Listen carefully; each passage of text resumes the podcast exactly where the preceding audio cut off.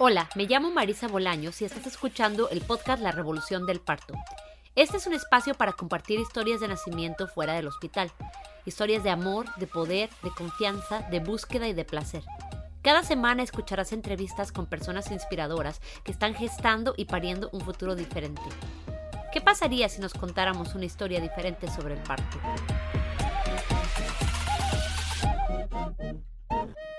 Hola, hola, hola, bienvenidas, bienvenidos, bienvenides todos a otro episodio del podcast La Revolución del Parto. Estoy muy feliz y muy emocionada de regresar a ese trabajo del podcast después de tomarme todo el mes de febrero como un descanso. Estoy grabando hoy desde mi nueva casa en El Paso, Texas. Estoy muy agradecida con mi comunidad porque tuve mucho apoyo para la mudanza. Dos de mis amigas muy queridas viajaron conmigo y con los niños y gracias a ellas este viaje se sintió como toda una aventura. Otras de mis amistades me ayudaron a empacar y a limpiar mi casa y se quedaron terminando los últimos pendientes cuando me fui. Todo el camino estuvimos un día delante de la famosa tormenta de nieve, así que el día después de que llegamos a nuestra nueva casa, nevó. En fin, muchas gracias a toda la gente que siguió escuchando y compartiendo el podcast durante nuestro descanso. Me da mucho gusto que estas historias sigan sonando, inspirando y viajando.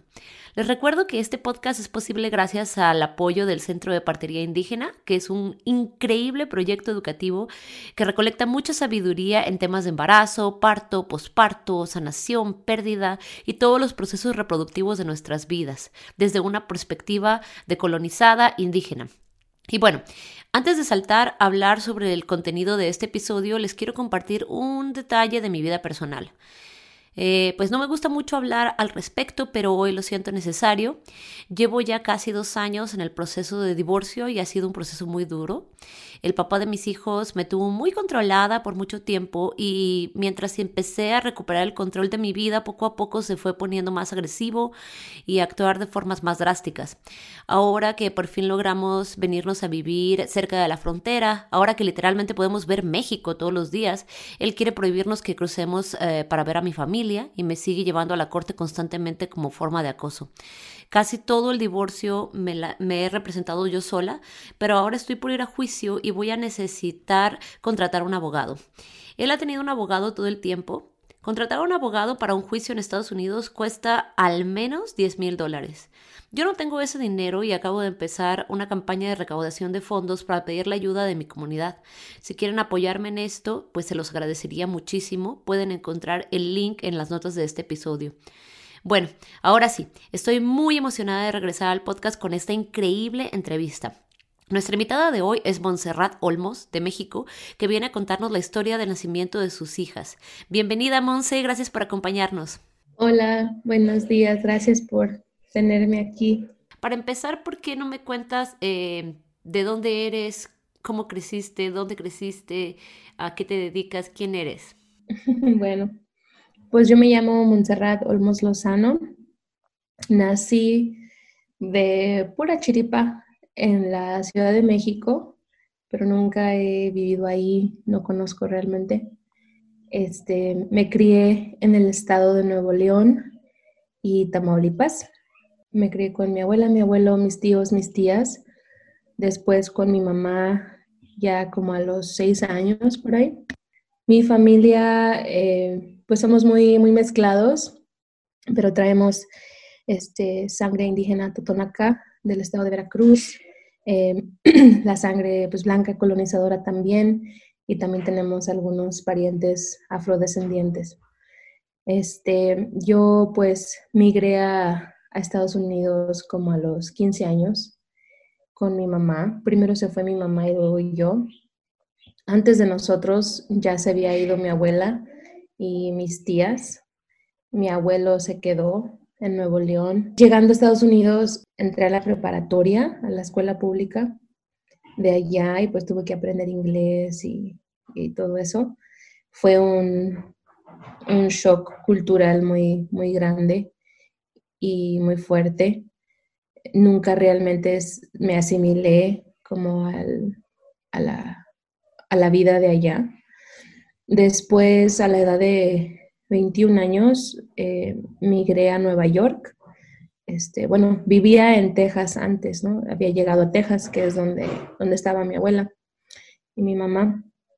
Después a los 21 migré a Nueva York con quien es mi pareja ahorita. Y en Nueva York fue que tuve a mis niñas. Tengo dos hijas, Italivi y Xochiquiahuitzin. Entonces, pues ellas nacieron allá en la, en la costa este, en casa. ¿Estaban en la ciudad de Nueva York o en algún otro lugar? Eh, primero en la ciudad de Nueva York y después en Nueva Jersey, que está junto, justo al lado. Sí. Entonces, pues, toda mi experiencia en Estados Unidos fue realmente, pues, como migrante y documentada los primeros 10 años, por ahí, 9, 10 años.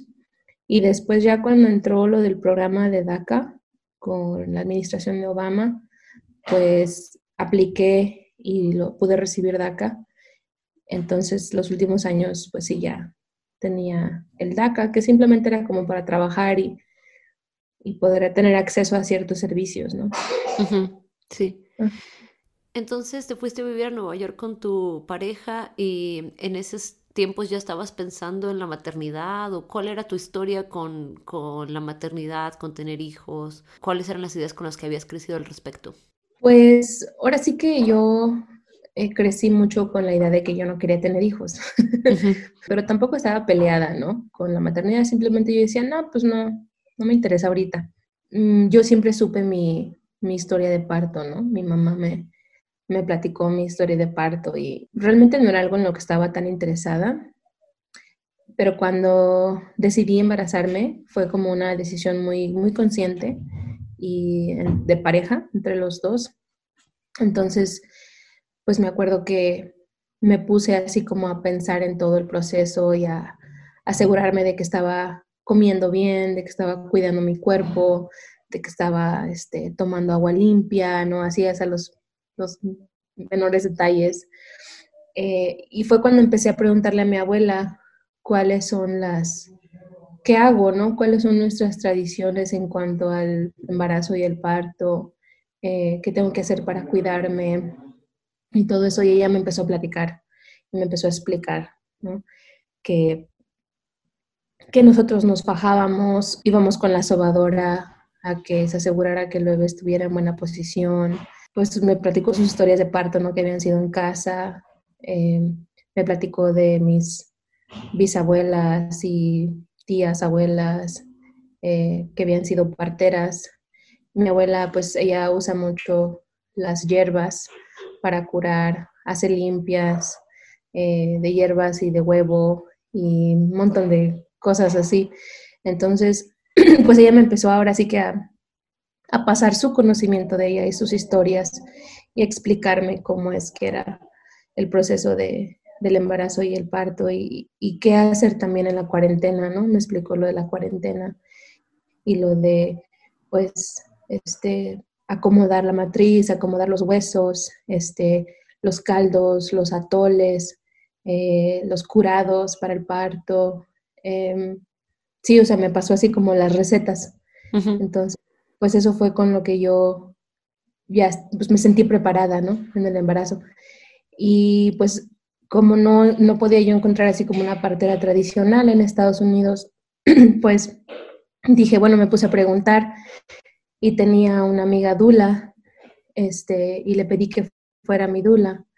Entonces ella estuvo en mi, estuvo en mi parto y me ayudó a encontrar a una partera que era de Perú, es de Perú, que también fue partera de, otra amiga, ¿no? Entonces también como el tener estas otras mujeres, amigas de, pues ahora sí que hermanas de la comunidad, que también eran danzantes como yo, eh, me ayudó también mucho como saber de sus historias y ver sus procesos y que me recomendaran, ¿no? A, con quién ir, con quién platicar o... Pues sí, eso fue realmente mi, mi educación de parto. ¿Y tu abuela estaba todavía en Texas? ¿Cómo fue que lograste accesar y crear una conexión con todo esto desde lejos? Sí, ella, ella vivía en Texas y yo en Nueva York, pero pues por teléfono no platicábamos mucho. Ah. Igual mi abuelo que estaba en México, este, le llamaba yo y pues le preguntaba sobre, más que nada sobre su historia de parto de él y de su mamá, mi bisabuela, porque yo también crecí con, con mi bisabuela. la, la mamá de mi abuelo. Este, ella vivía a una cuadra de la casa de mis abuelos. Entonces, pues siempre andaba entre los dos lugares de chamaca. Y mi bisabuela murió cuando yo tenía como 12 años, me acuerdo. Entonces pude, pude estar con ella por un muy buen rato y criarme con ella. Y ella sí era una mujer muy, pues muy tradicional en sus maneras, ¿no? O sea, ella todavía quebraba su maíz en el metate y este, era muy estricta en sus, en sus hábitos como espirituales, ¿no? Tenía su altar, lo cuidaba. Cuando, cuando era la época de, de las ofrendas este, de, los santos difuntos, ella pues ponía su altar, quemaba su copal, traía su flor, sus flores en pasúchil, eh, hacía sus rezos en, en, su idioma, en totonaco. Em, entonces yo crecí viendo eso y comiendo sus comidas y pues escuchando sus pláticas, ¿no? También con las comadres y con las señoras. Cuando ella falleció, llegó muchísima gente a, su funeral, ¿no? Hay mucha gente que la apreciaba y que la quería, que la quería eh, porque era madrina también de mucha gente, de muchos niños. Entonces, pues sí, ella, también fue como una figura muy fundamental y cuando ella falleció, pues nomás quedaba mi abuelo para, mi abuelo y sus hermanos y hermanas, ¿no? Que también me cuidaron. Em, pues para contarme las historias ¿no? de, del parto y de la cuarentena. Entonces también eso fue, también fue parte de. Y por ejemplo, cosas como encontrar una sobadora o este tipo de cosas tan lejos de, de tu país, eh, ¿cómo fue tu experiencia con eso? ¿O fue más como lo que tú podías darte a ti misma por medio de estas historias? Pues sí, realmente no, no hay muchas este, sobadoras en Estados Unidos, son, son muy pocas. Una de mis, de mis amigas cercanas ahorita, e, ella es una sobadora totonaca también, que, que aprendió desde chiquita, desde los siete años, pero eh, pues no, no la conocía en ese entonces y ahora sí que en mis embarazos pues fue mucho por lo que yo me pude dar a mí misma, este, el cuidado propio que yo me pude dar a mí misma por medio de, lo que, pues sí, lo que me platicaban, tanto en mi familia como pues, gente que fui conociendo, ¿no? Otras, este, otras maestras, curanderas, este, gente así sanadora que fui conociendo en el camino y que me fueron dando consejos y yo lo fui aplicando. Y pues también creo que mucho de mi cuidado fue la danza. Yo hago lo que pues acá se le conoce como la danza conchera o danza azteca, ¿no? Este, y todo, todo mi embarazo yo me la pasé danzando y entrando al temazcal y este, tomando hierbas, comiendo bien. Entonces siento que eso fue como que también mi modo de vida fue mi, mi cuidado propio, ¿no? ¿Y cómo fue para ti eh, la experiencia de prepararte para el parto en las cuestiones logísticas del equipo, de, no sé, eh, de, la conexión con la partera, la, relación con tu dula, no sé si tal vez hablaron de un plan B, de qué podría pasar si fueras al hospital, ¿cómo era la relación con este sistema médico? Pues ahora sí que mi primer parto no fue tan difícil que digamos, porque precisamente porque había entrado lo del Obamacare, este, desde bastante temprano, desde bastante al, inicio pues del parto, o del embarazo más bien, supe que, que mm, podía yo tener una, una, partera y que esa partera la podía cubrir el, la aseguranza médica, ¿no? Entonces ese proceso en sí fue como que una, una flecha directa, ¿no? No fue tan difícil. Eh, fue más que nada pues el hecho de que no, no entendía cómo funcionaba todo, ¿no? Mucha gente me tuvo como que asesorar, mi dula también me tuvo que asesorar en cuanto a cómo funcionaba todo, que tenía yo que aplicar por la aseguranza médica, que tenía yo que este, pedir ciertas cosas, tener ciertos documentos, etc. Em, mi experiencia en el primer embarazo fue que yo fui a una clínica a que me hicieran un examen de embarazo. Yo ya sabía que estaba embarazada, pero pues iba a ir por la, la confirmación, ¿no? Entonces yo fui a que me hicieran el, el, examen de embarazo y me acuerdo que pues era una clínica de, en una comunidad de Brooklyn, este, de bajos recursos. Y el, el trato fue pues súper frío y como que la, la, la, gente se veía como que no tenía ganas de trabajar ahí, ¿no? Este, me trataron así mal.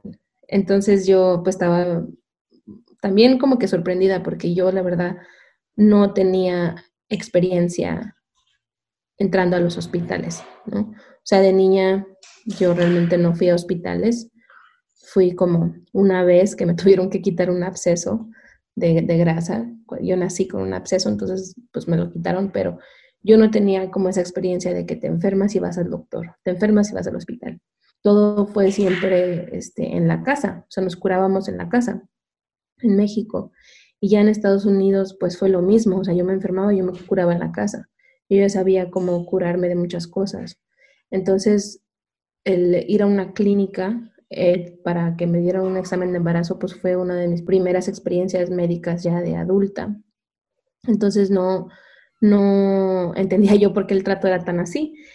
Pero bueno, yo estaba muy contenta cuando me dieron la prueba positiva ¿no? de, embarazo. Estaba muy feliz, estaba con mi pareja y ellas se veían pues no emocionadas conmigo, como que no, no entendían de por qué estaba yo tan feliz. Me preguntaron si quería yo tener el bebé o, o si pensaba tener un aborto. Les dije que no, que si quería tener el bebé. Me, me dieron una cita para empezar a ver a, a una de las doctoras y yo dije, yo estaba así como que abierta a todo, yo dije, no, pues, pues voy a intentar, a ver, ¿no? ¿Qué, ¿Qué, me va a decir la doctora? ¿O cómo es el cuidado que dan aquí? ¿Qué son las cosas que, que te hacen o que te dicen? Yo estaba curiosa.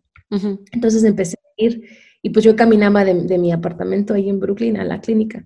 Entonces empecé a ir y empecé a platicar con la doctora y este, fueron muchas cosas, ¿no? Fue el hecho de que eh, me encontraron una, una enfermedad de, de, transmisión sexual que yo no, pues no sabía que la tenía y me dio un medicamento y yo pues empecé a cuestionarla sobre qué es este medicamento, de qué está hecho, eh, es seguro para el bebé, es seguro para mí, se molestó, ¿no? Por mis preguntas, se molestó que la estuviera cuestionando.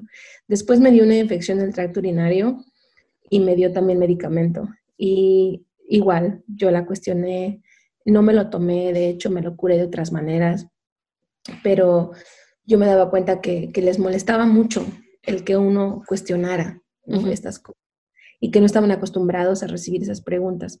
Después me quisieron hacer una prueba de tuberculosis y yo la rechacé y la enfermera pues casi casi me, me grita en la cara, ¿no? Pues básicamente me gritó, sí lo hizo. Este, y bueno, esas fueron mis experiencias. Cuando yo le dije, en la última cita, yo creo que fui como a tres citas, le dije a la, a la, doctora que yo ya no iba a ir porque yo había decidido tener un parto en casa y yo ya había encontrado una partera. Entonces ella me empezó a cuestionar sobre quién era esta partera, cómo se llama, tiene licencia para ser partera, eh, todas estas cosas y, y, yo me quedé sorprendida porque también yo venía con la idea de que pues la partera no necesita un permiso, una licencia, ¿no? El permiso te lo da tu comunidad. Pero ella me, me, metió como esa duda, entonces, este, eh, me empezó a hablar de que había muchas mujeres locas que se decían ser parteras, pero no lo eran y eran peligrosas. O sea, me dio así todo un, un rollo bien, pues bien feo, ¿no? Y bien negativo en cuanto a las parteras. Y entonces me acuerdo que yo le pregunté a ella, este, oiga, ¿y usted dónde dio a luz? ¿Aquí en el hospital o, o cómo? Y me dice, ah, yo di a luz en la casa con una partera. y entonces yo empecé a reír porque dije, no, pues, ¿quién la entiende, no? Este, y bueno, esa fue mi última cita.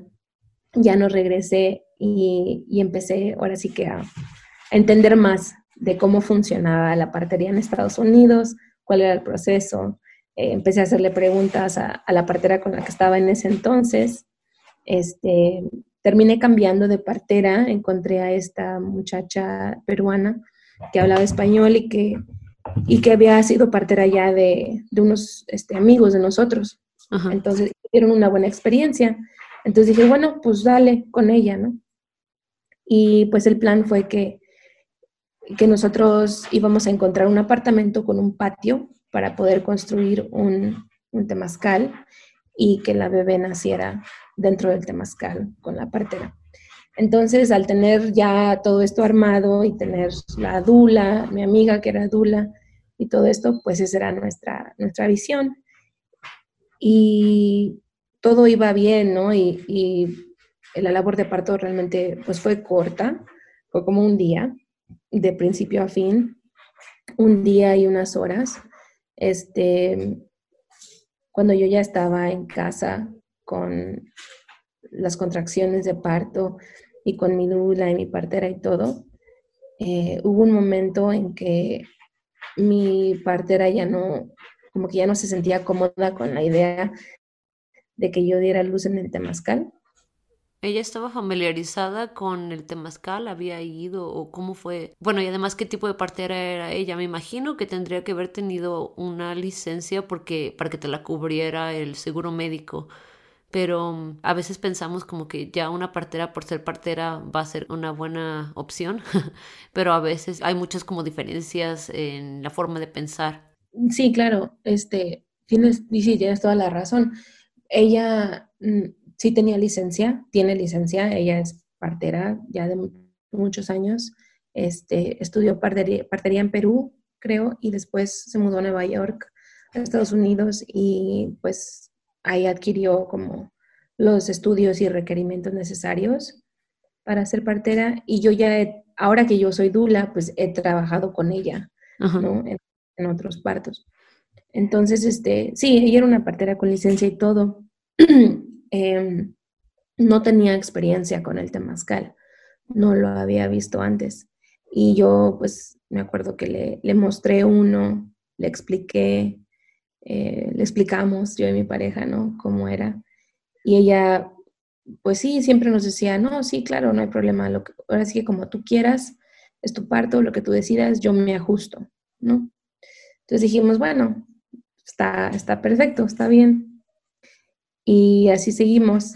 Este, una cosa que sí me llamó mucho la atención de ella es que ella me decía en el embarazo que no comiera mucho para que mi bebé no naciera muy grande y fuera más fácil dar a luz.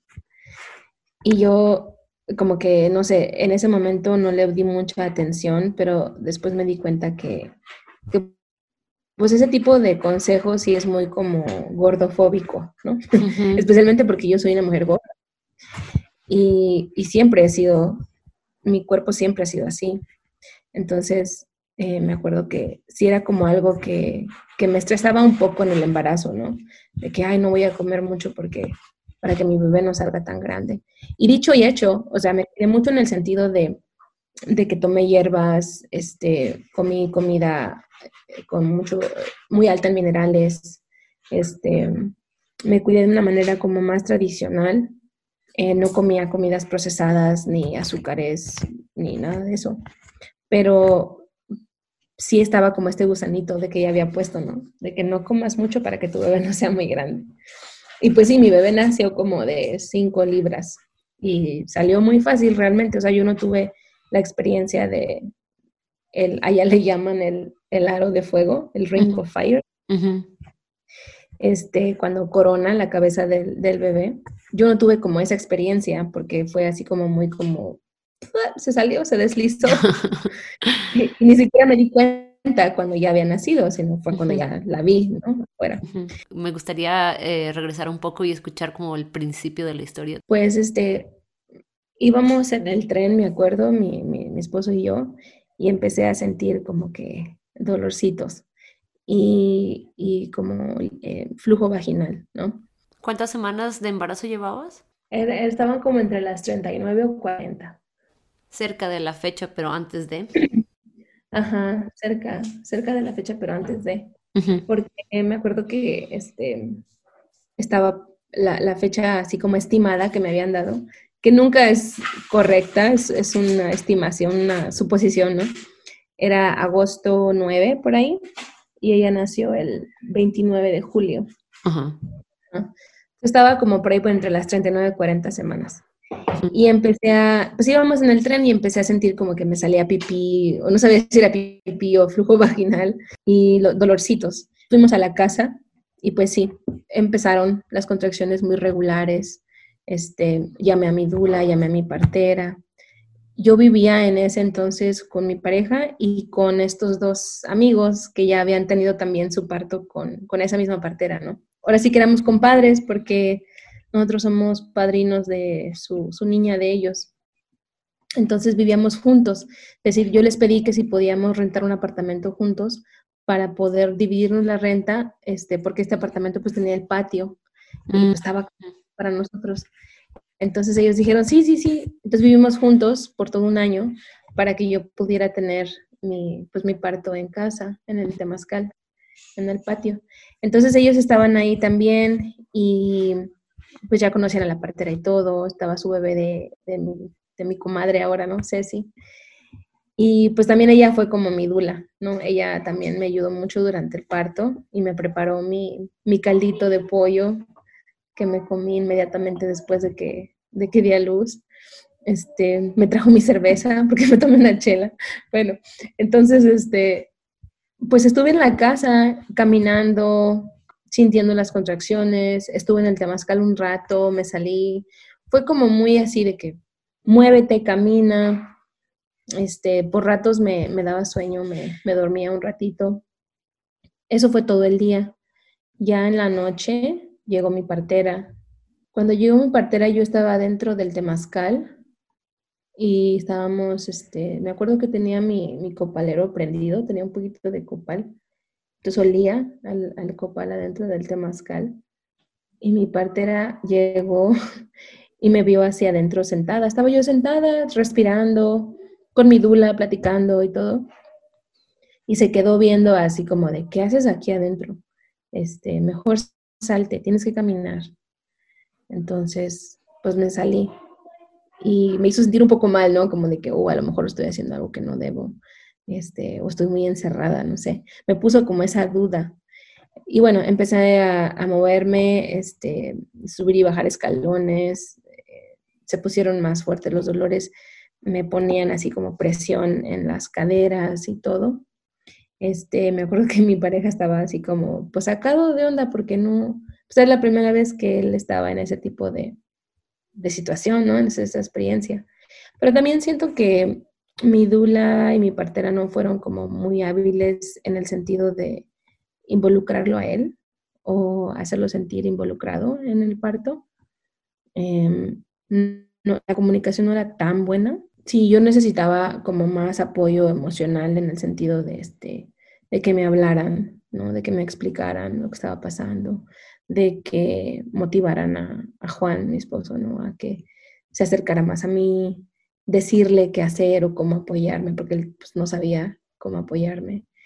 Y, en ese momento, pues digamos que yo no, yo no sabía tampoco qué era precisamente lo que le tocaba a la dula hacer, entonces, este, me acuerdo que mi, pues el apoyo realmente más grande que tuve fue mi, mi comadre, Ceci. Ella fue más como, pues más cariñosa conmigo y, y me, me acuerdo que de repente me acariciaba el pelo o me decía así cosas bonitas, ¿no? Este, y pues yo sentía como que, bueno, ella ya pasó por esto, ella sabe, ¿no? Lo que esto es, este, pero también era más cariñosa, más afectiva. Entonces sí, la recuerdo, la tengo ella como muy presente, ¿no? La recuerdo mucho. Y este, estaba yo acostada de lado en la cama con las contracciones, con una almohada entre las piernas, estaba de lado y me acuerdo que la partera me, me preguntó si me podía hacer un, chequeo vaginal, un tacto vaginal, y yo le dije que sí. Entonces yo tenía como cinco tal vez 6 centímetros de dilatación y no me acuerdo en qué estación estaba, pero la cabeza del bebé pues ya estaba embonada en la pelvis. Pero me acuerdo que ella me dijo, ah, no, pues todavía falta, la verdad. Este, me voy a dormir un rato, ya era de noche y era pues pasada la medianoche. Dice, me voy a dormir un rato aquí en el cuarto de al lado, voy a descansar. Este, y en un rato más este, vemos cómo, cómo van las cosas, ¿no? Entonces ella se fue al cuarto de al lado, se acostó en el sillón a dormir y pues eh, mi dula seguía conmigo, igual mi comadre Ceci y mi esposo estaban conmigo en, el cuarto. Eh, yo me acuerdo que a cada rato yo decía, creo que me hice del baño y era como la presión rectal que sientes, ¿no? Cuando va, cuando va bajando más el bebé. Pero yo no sabía que esa era una señal, ¿no? Es como de las cosas que pues tampoco no me, no, como que se me olvidaron o no me explicaron, no sé. Pero yo a cada rato sentía como que, ay, me estoy haciendo el baño. Y me decía mi dula, no, no, no, no te preocupes. Entonces, este... ¿Seguías en la cama? Ajá, seguía así acostada de lado. Y después me di cuenta que esa es como mi posición en la que mi cuerpo funciona para, para, para que baje el bebé. Entonces estaba yo así acostada de lado y empecé a hacer sonidos como de empujar, como de, ¿no? Ya cuando escuchas que, que, que una persona hace ese sonido es porque ya, o sea, ya están empujando. es muy diferente ese sonido al sonido que uno hace cuando pues tienes una contracción y ya, ¿no? Y estás como sobrellevando la intensidad. Entonces mi partera me escuchó desde el cuarto de al lado y viene al cuarto y me dice, ¿estás empujando? Y le digo, pues yo creo que sí, yo siento que algo está bajando y siento ganas de, de, hacer del baño, ¿no? Entonces fue como que se dio cuenta de que era, era la presión rectal y que era una señal de que ya yo ya estaba lista para dar a luz, ¿no? Entonces, todo eso pasó como en el transcurso de unos 20 minutos o media hora entre que me checó, me hizo el tacto vaginal y que me escuchó pujando. Entonces me dice, pero no es posible porque te acabo de checar y tenías como 5 o 6 centímetros. Entonces no me creía, ¿no? Y yo así, en lo que ella no me creía, yo ya estaba pujando, yo estaba como que... ¡ah! Entonces, este, me quiso acomodar así en la cama.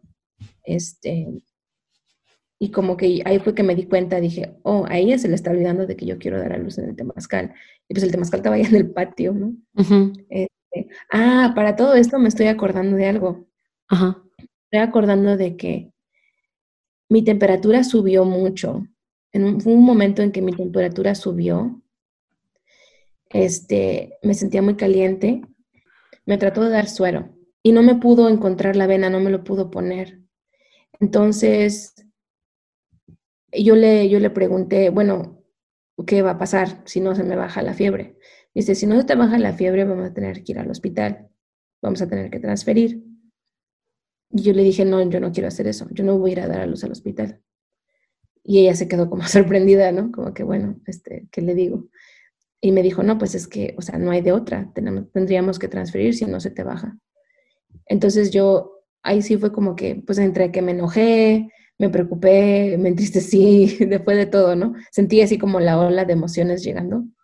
Y me dijo, pero, pero vamos a darle un rato, eh, vamos a hacer cosas para tratar de bajarte la fiebre.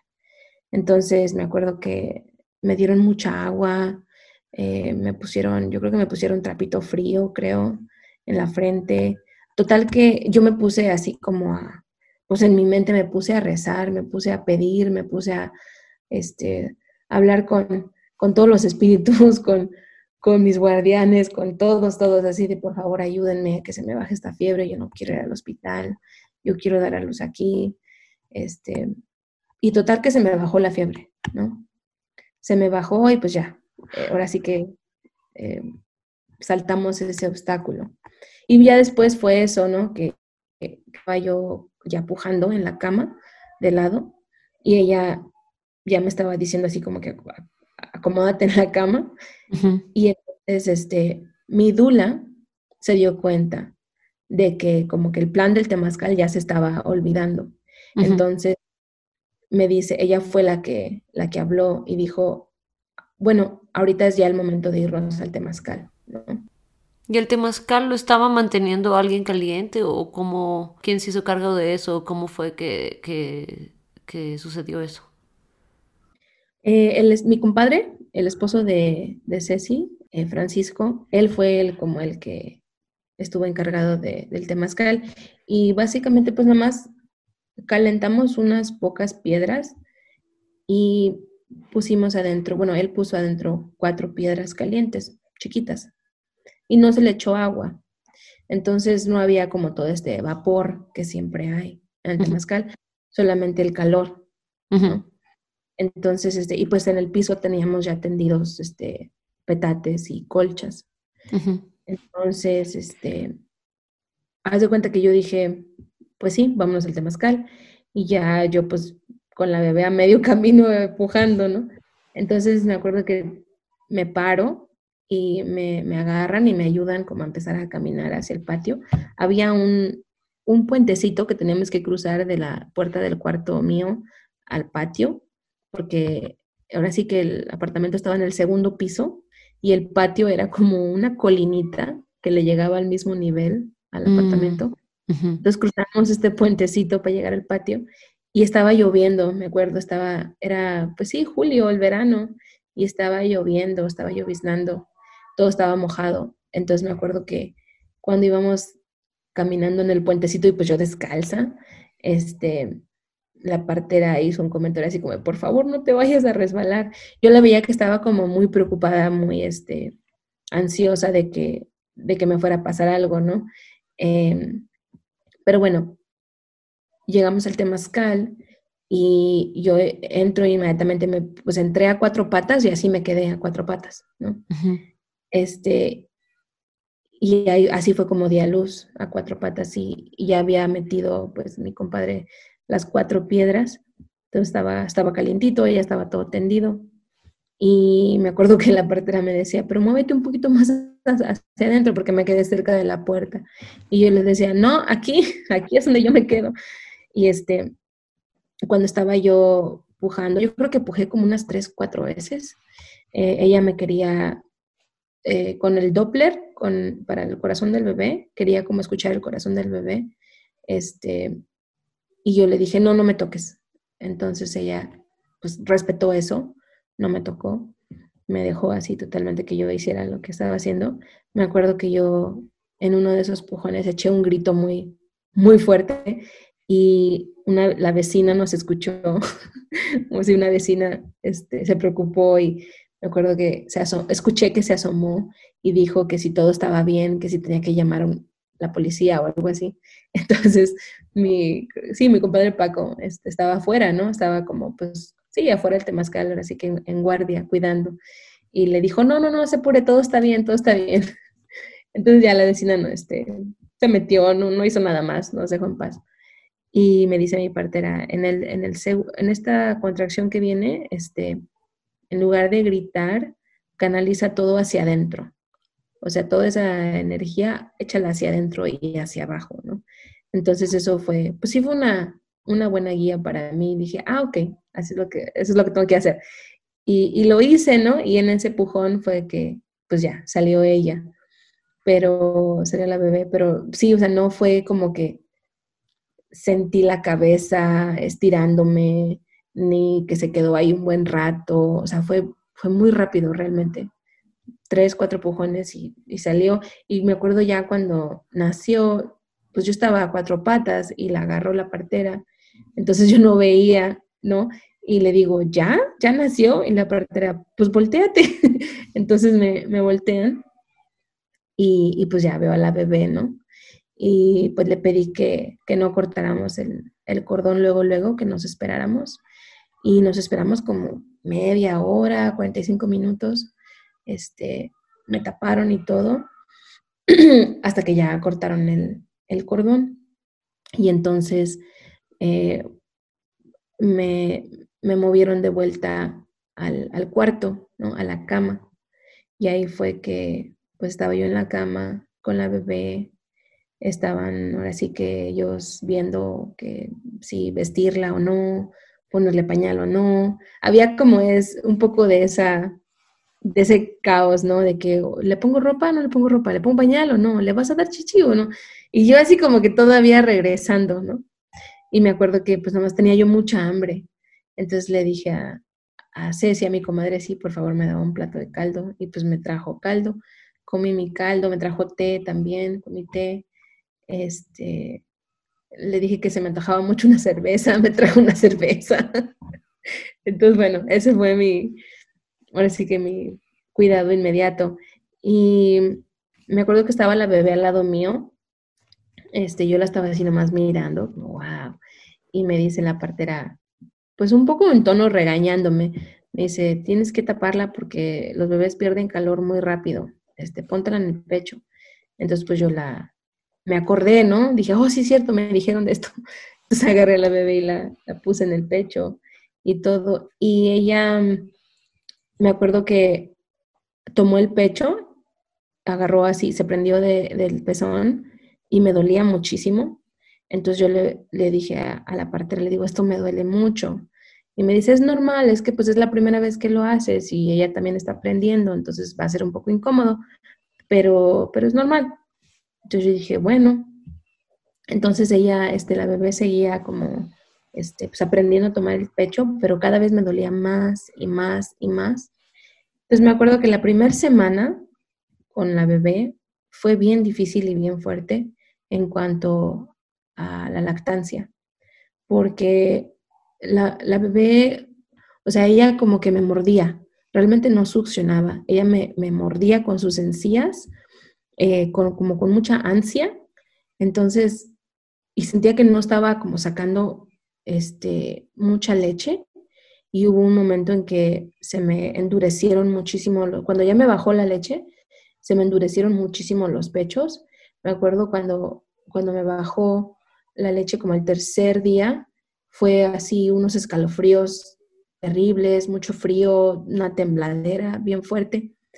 Y la bebé no estaba como vaciando el pecho lo suficientemente eh, rápido, ¿no? Entonces, este, se me empezó a endurecer los pechos y, y yo ya no aguantaba ponerla en el pecho porque ya casi me estaba sangrando el pezón, realmente. Entonces yo hablaba con mi dula y mi dula no sabía cómo ayudarme. Mi dula también era nueva, ella estaba empezando apenas. Entonces no, como que no sabía cómo ayudarme. Hablaba con mi comadre, ¿no? Que también fue mi dula y me y trataba, ¿no? O sea, ella trataba como de ayudarme con diferentes posiciones, pero también como que no sabía cómo ayudarme porque pues creo que su experiencia de dar, dar pecho fue más fácil, como que nomás puso la bebé y la bebé pues comió y ya, pero me ayudaba de otras maneras, ¿no? Me daba de comer y todo. Luego llamé a la partera y la partera como que como que no se daba cuenta de la, gravedad del asunto. Y como que también eso fue un tema muy en general con ella, de que como que yo le decía algo y realmente no lo tomaba en serio luego, luego, lo, lo hacía a un lado, ¿no? Como que, ah, no, es normal. Y yo, no, pero es que, o sea, me está sangrando la chichi, neta. Y no, pues es que es normal.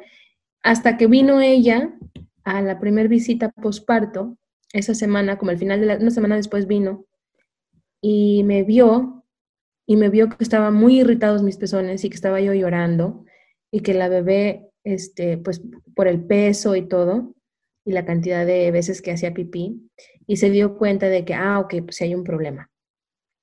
Para esto, antes de que viniera la, la partera, alguien me recomendó a una especialista en lactancia que vino a la casa y esa fue una de las peores experiencias que yo tuve, porque haz de cuenta que esta, esta señora era una, pues una gringa, ¿no? Llegó a la casa y llegó muy apurada, tenía muchísima prisa.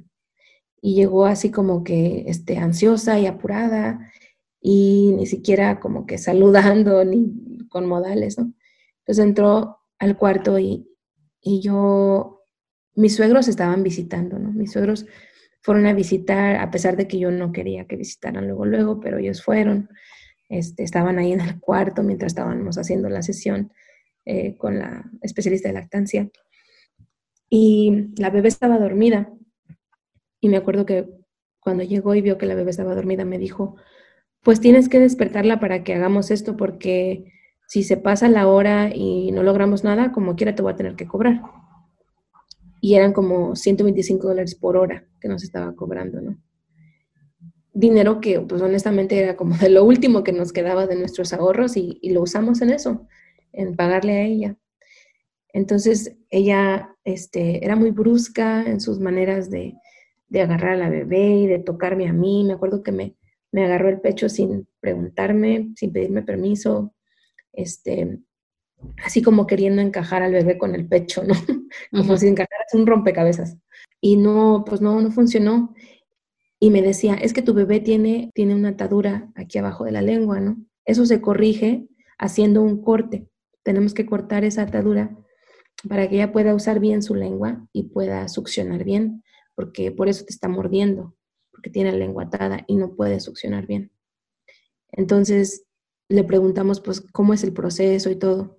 Y, nos, pues nos explicó que era literalmente así una, con un, con un escalpelo, con una herramienta quirúrgica, cortarle abajo de la lengua y, este, que se iba a sanar. A mí eso se me hizo como muy, muy brutal, ¿no? Así de, no le voy a cortar nada a mi bebé, eso estaba bien loco. Entonces decidimos como pareja que, que no, que no queríamos hacer eso. Pero pues igual se fue y nos quedamos con el problema de que pues la bebé no estaba comiendo bien, de que a mí me estaba sangrando las chichis, que, o sea, yo ya lloraba yo, lloraba la bebé de hambre, mi esposo nomás nos miraba así como de, pues, ¿qué hago? Voy a llorar también, ¿no? Entonces, alguien me prestó una, una pompa, también me acuerdo, una pompa de leche. Me empecé a sacar la leche para poder aliviar el dolor de los pechos y trataba de dársela en cucharitas o en un vasito y como que tampoco quería la leche porque ya estaba ya desesperada de hambre. Entonces en que lloraba, lloraba, lloraba, pues no, no agarraba la leche que le dábamos. Eh, y bueno, entonces ya vino la partera, por fin a la semana, y me enseñó un truco con el dedo meñique. Me dijo, usa tu, dedo meñique, pónselo en su boca y deja que succione. Eh, cuando ella empiece a morder, tú sacas el dedo. Y lo haces varias veces y es como una manera de, enseñarle a ella que no debe de morder, ¿no? Que debe de tratar de succionar. Entonces me acuerdo que yo hice eso. Empecé a, mm, eh, con la mano limpia, ¿no? Le ponía mi dedo meñique en su boquita y empezaba a succionar y empezaba a morder luego, luego. Entonces le sacaba el dedo. Y así, entonces, como todo un día nos la pasamos haciendo eso. Y ya cuando me la ponía yo al pecho, este, ya ella, yo me daba cuenta que empezaba a succionar en lugar de morder. Y, bueno, fue creciendo. Eh, a las, después de dos semanas, ella ya succionaba bien del pecho. O sea, ya estaba sacando la leche. Yo ya tenía mi, digamos que mi, eh, mi cantidad de leche que yo producía, pues ya se estaba regulando y todo. Entonces sí fueron como las dos primeras semanas bien difíciles que, que no sabía qué hacer, que estaba yo llorando, desesperada que me di cuenta que realmente, o sea, pues no todas las personas en mi equipo sabían cómo ayudarme, que, que no cualquier persona realmente está equipada para enseñarte sobre la lactancia. Pero estaba yo también muy enojada con esa especialista que, que habíamos contratado, que, que, nos recomendó otra, otra dula gringa, ¿no? Nos recomendó, oh sí, este, ella es muy buena, te va a ayudar. Y que al final, pues realmente fue a la casa con esta energía como bien pesada y bien apurada, que le pagamos como dos horas de trabajo y que realmente no nos ayudó, ¿no? Y este, y que todo esto pasó también como con mis suegros ahí en el cuarto y yo me sentía como, como expuesta, vulnerable, que, me estaban viendo, ¿no? Y con las chichis de fuera y, no sabiendo cómo figurar esto. Y mi suegra así como de, pues ya dale la botella, ¿no? y, y, o sea, fue muy, fue muy fuerte, muy triste eso. Pero bueno, lo sobrellevamos, ¿no? Pasó y realmente yo di pecho a mi niña hasta los tres años y fue precisamente por ese proceso que fui a tomar un entrenamiento de consejera de lactancia. Y siento que realmente el haber, el haber hecho eso me ayudó mucho a entender mi situación y a sanar eso. Y todavía años después le escribí una carta a la especialista de lactancia diciéndole este, cómo me había sentido, ¿no? Con su visita y con su trato. Em, pero bueno, esa fue la, primera experiencia de, parto y de ahí fue que también me, pues me entrené como consejera de lactancia, pero también como dula, ¿no? Entonces empecé a trabajar como, como dula. Y también la experiencia de trabajar como dula me ayudó mucho a entender cosas de mi parto que yo no entendía, ¿no? Para todo esto, después de esa primera experiencia de parto, la dula que yo tenía, em, que pues era nueva, estaba empezando y todo, y que me apoyó en el parto, ella se puso a platicar mi historia de parto con otras personas, amigos eh, ah. que teníamos en común, y se puso a contar así como todos los detalles y todo, y su esposo de ella el cual también pues lo conocíamos y todo, em, se puso a hacer bromas sobre mi parto. Em, especialmente por el hecho de que yo me había quedado como a cuatro patas adentro del temazcal. Este, empezó a hacer bromas sobre eso. Mm. Y, sí, o sea, mi, dula pues platicaba, y me di cuenta que era una cosa que ella hacía. Porque después fue dula para otras amigas que teníamos en común.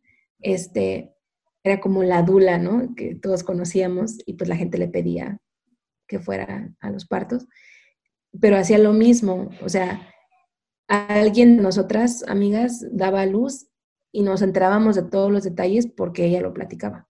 Y ni siquiera lo mm. platicaba como desde un punto de vista como, oh, no, pues esto fue lo que pasó y ya, ¿no? Sino que lo platicaba como que, ah, no, es que fulanita tuvo una cesárea porque pues no supo, no pudo, no supo cómo dar a luz realmente. O sea, le falló. O sea, más como, como culpando y como mm. este, ridiculizando y sí poniendo como esa vergüenza, ¿no? Y esa culpa sobre la mujer.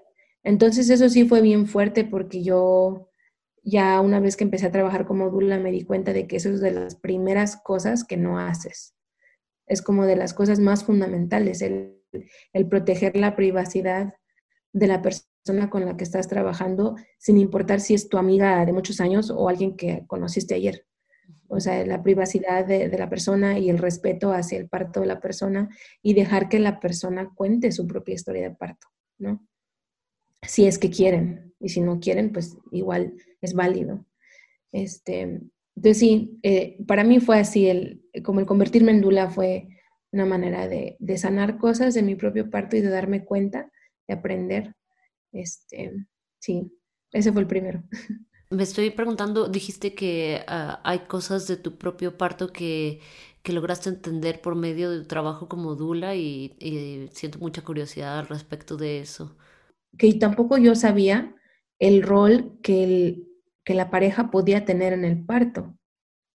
O sea, yo no estaba consciente de que una de las cosas que una, que una buena Dula hace es que involucra a tu pareja, no simplemente como que la dejan a un lado, ¿no? Que, te enseña cómo, eh, cómo formar esa conexión entre la pareja y la que está dando a luz. Entonces yo sentía, al principio yo sentía un poco de, enojo hacia mi pareja, ¿no? Pero ¿por qué no me apoyaste así? ¿Por qué no me, por qué no me acariciaste? ¿Por qué no me dijiste esto? ¿Por qué nomás te quedaste callado, ¿no? Y él me decía, es que yo no sabía qué hacer. Yo veía que todo el mundo se movía y hacía algo, pero nadie me decía nada, ¿no? Era como que lo dejaron así un cero a la izquierda. Y en mi segundo parto, como fue tan diferente, yo me di cuenta de que sí, sí se podía involucrar a la pareja de una manera muy bonita.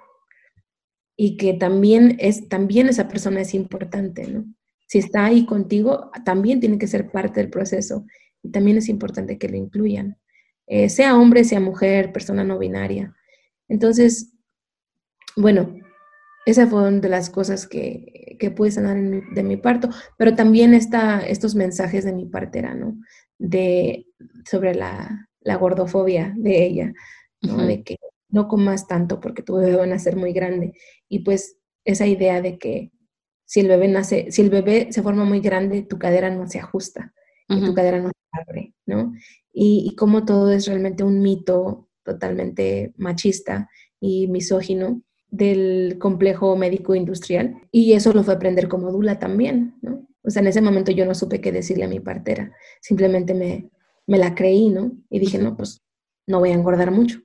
Este, pero ya después me di cuenta de que es muy dañino decirle ese tipo de cosas a las mujeres embarazadas y de que crea, especialmente cuando, cuando ya vienes con una historia de vergüenza hacia tu cuerpo, ¿no? En mi caso, porque pues siempre fui gorda y desde chiquita eh, los comentarios de la sociedad, ¿no? Hacia mi cuerpo, que si estás nalgona, que si estás caderona, que si la panza, que si las piernas, o sea, todo, siempre estamos, el cuerpo de la mujer siempre está bajo, bajo escrutinio y bajo eh, manipulación y control y, todo. Entonces, que una partera te diga eso, pues, pues sí duele también, porque pues se supone que la partera eh, es, como este, este ser, esta entidad, este, la partera no es solamente una persona, es un espacio también. Y es un espacio donde se supone que te vas a sentir segura y aceptada y cuidada, ¿no? Y yo no digo que esta partera no me, no me cuidó ni nada, o sea, me dio todos los cuidados apropiados y todo, de acuerdo a lo que ella sabe y a lo que ella entiende. Pero también hubo ese mensaje este, muy dañino en cuanto a, a mi cuerpo. Entonces, después del nacimiento de tu primera bebé, eh, ¿pasaste cuántos años siendo dula y cómo fue que todas estas experiencias y reflexiones marcaron el, el camino para tus decisiones para tu segundo parto? Pues ya, ya trabajando como dula, yo me formé en una organización que se llama Ancient Song Dula Services. Están basadas en Brooklyn, es una organización fundada por mujeres afroamericanas. Eh, mi entrenamiento fue muy enfocado hacia la justicia social en el parto. Mi entrenamiento fue totalmente eh, formado dentro de un punto de vista político, ¿no? De que el parto es un acto de resistencia, el, parto es un acto político. Este, cómo, cómo abogar por los derechos y la dignidad de las mujeres indígenas y afroamericanas en los hospitales, ¿no? Eso fue parte de mi formación. Entonces yo empecé a trabajar con, esas comunidades, ¿no? Con mi propia comunidad indocumentada y con DACA y con mujeres afroamericanas y afrocaribeñas. Y mis primeros cinco partos fueron los partos más traumáticos que yo he visto en, en mi vida, ¿no? O sea, en hospitales públicos de Nueva York, con mujeres afroamericanas y afrocaribeñas que fueron esterilizadas a la fuerza. Mi, primer parto de hospital fue así, fue con una mamá afrocaribeña. Este, y los doctores pues diciéndole que, que de una vez la esterilizaban, ¿no? Porque pues ya estaba ahí en la mesa recién parida, que de una vez había que aprovechar, porque pues para qué quería tener más hijos si ya tenía muchos hijos este, bajo la custodia del Estado, ¿no?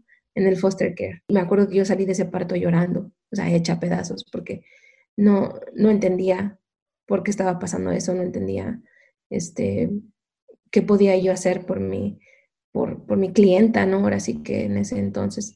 Me acuerdo que yo me puse a investigar y me puse a, aprender sobre todo esto. Em, le di lo más que pude de educación y recursos a, a esta persona, pero fue un, pues sí, un abrir de ojos ante todo un sistema y ante la historia, la historia de la esterilización, esterilización forzada en, mujeres negras y mujeres indígenas, ¿no? Bueno, ese fue mi, primer parto de hospital, pero realmente mi primer parto fue precisamente este, con mi comadre Ceci, que fue mi dula también. Eh, ella tuvo su bebé antes que yo, ¿no? Con la misma partera. Y, me invitó a estar en su parto, en su casa. Y yo no sabía que me estaba invitando eh, como en calidad de dula, porque ya tenía ella una dula, pero yo fui y pues me pusieron a hacer cosas y me tocó ir por su comida. Ella encargó una comida eh, para su postparto, para la cuarentena. Me tocó ir a recogerla y este fue un parto así en casa, en el agua. Entonces también ese fue como mi primer parto que yo asistí como pues para apoyar, ¿no? Y fue muy diferente, ¿no? Una experiencia muy diferente. Pero ya como dula trabajando, pues me tocó ir al hospital, ¿no? A apoyar a estas personas y, y sí, fueron partos así como estas mujeres pues viviendo en, en shelters, ¿no? Y en situaciones de violencia doméstica o de que ya tenían hijos que el Estado les había quitado, este, o que fueron esterilizadas a la fuerza. Entonces eso me, me abrió los ojos a una realidad muy grande. Y ahí también fue que empecé a escuchar historias de, mis tías, ¿no? De mis tías dando a luz en Estados Unidos. Eh, mi mamá tuvo este, otro hijo con otro, otro papá, mi hermano. La historia de mi mamá dando a luz aquí en Estados Unidos, bueno, en Estados Unidos, eh, comparado a mi historia de parto en México, ¿no? Y todas estas pues, son historias muy traumáticas, ¿no? De mis tías y mi mamá dando a luz en Estados Unidos.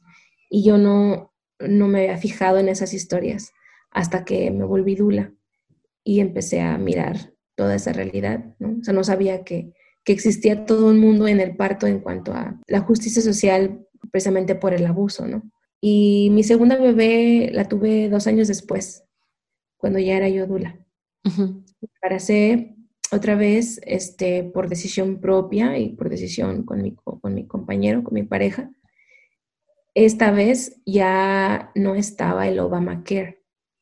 Entonces ya no había como realmente la, la seguridad de que la aseguranza iba a cubrir a una partera.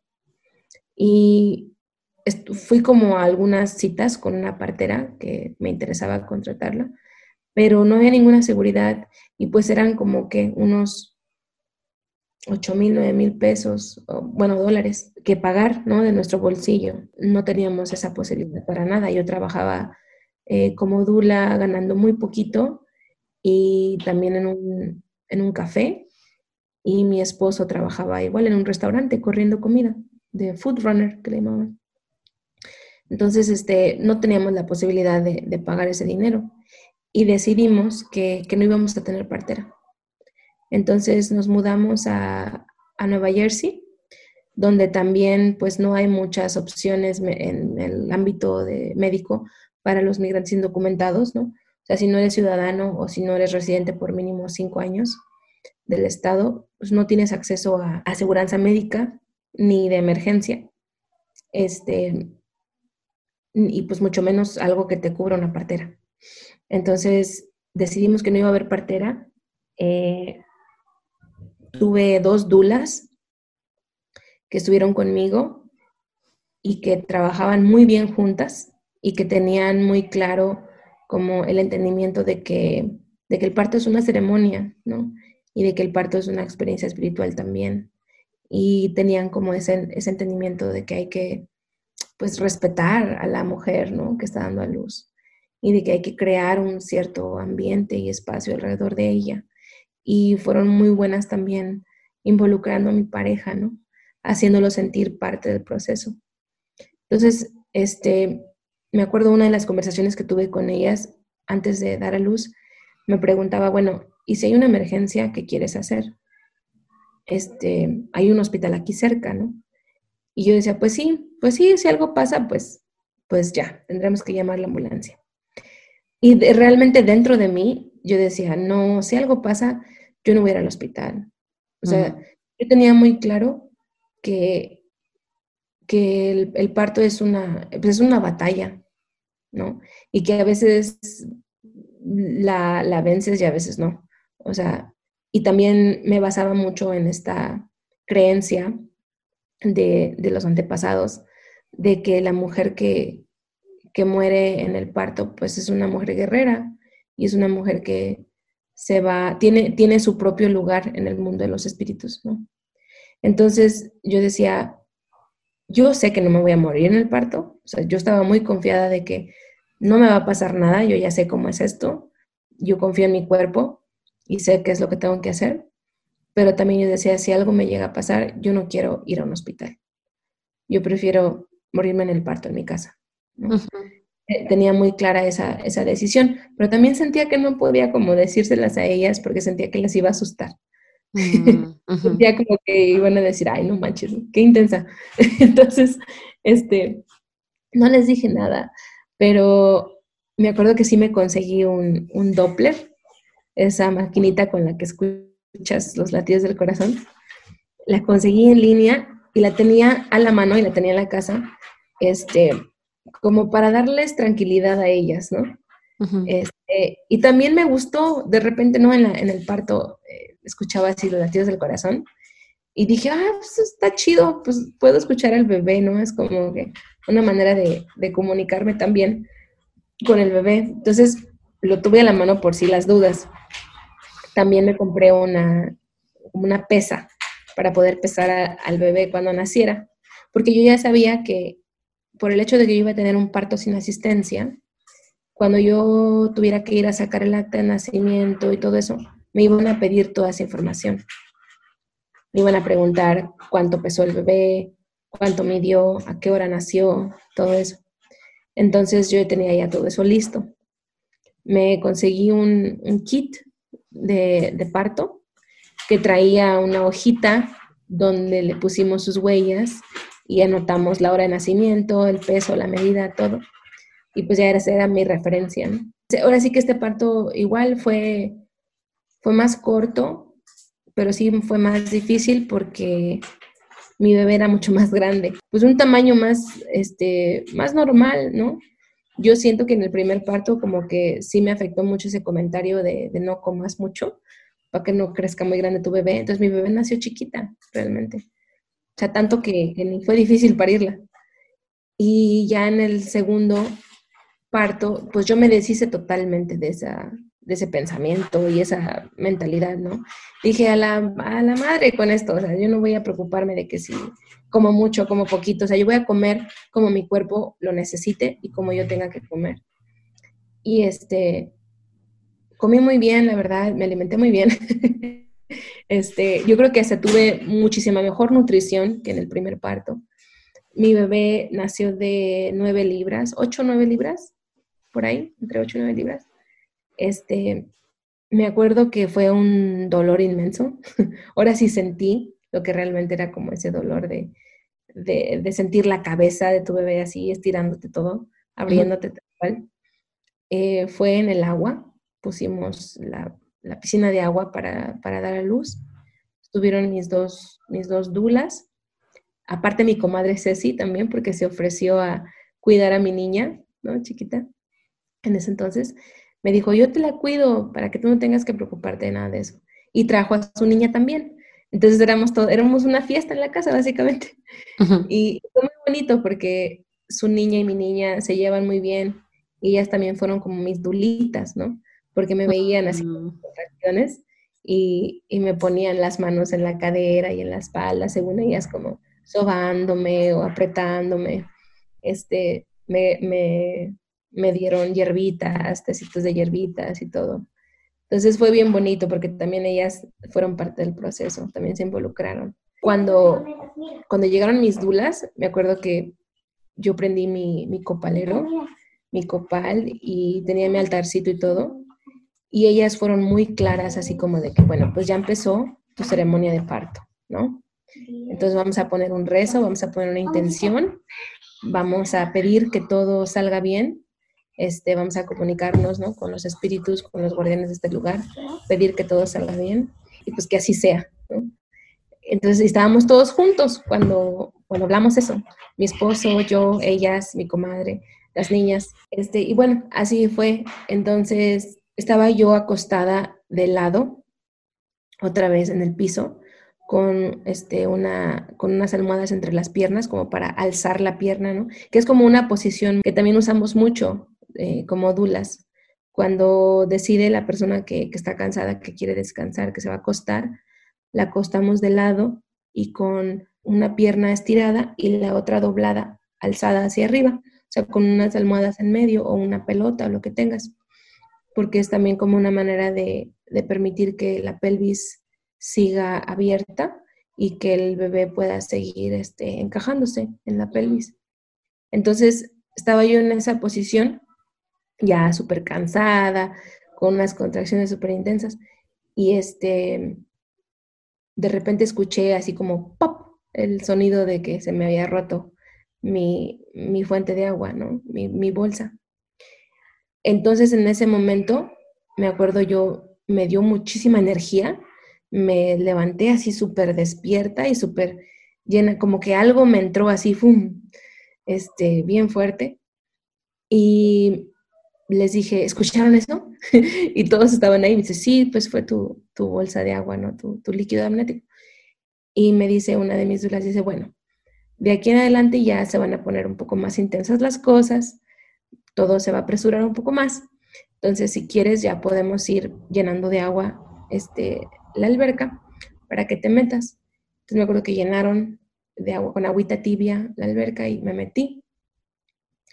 Y una vez que ya estaba en el agua, pues híjole, fue una cosa así, lo, más intenso que he sentido en mi vida, ¿no? O sea, era un dolor enorme y yo no hallaba cómo acomodarme, me sentía incómoda. Había momentos en que sentía que, me iba totalmente, que se me iba así todo, todo, todo. Y es como que me, me llamaban de vuelta y me regresaban, ¿no? Este, mi esposo pues estaba conmigo, apoyándome igual. Las niñas ya se habían dormido.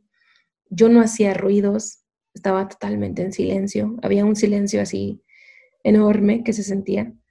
En algún momento mi esposo empezó a tocar música, él es músico, toca la jarana, jarocha y el requinto.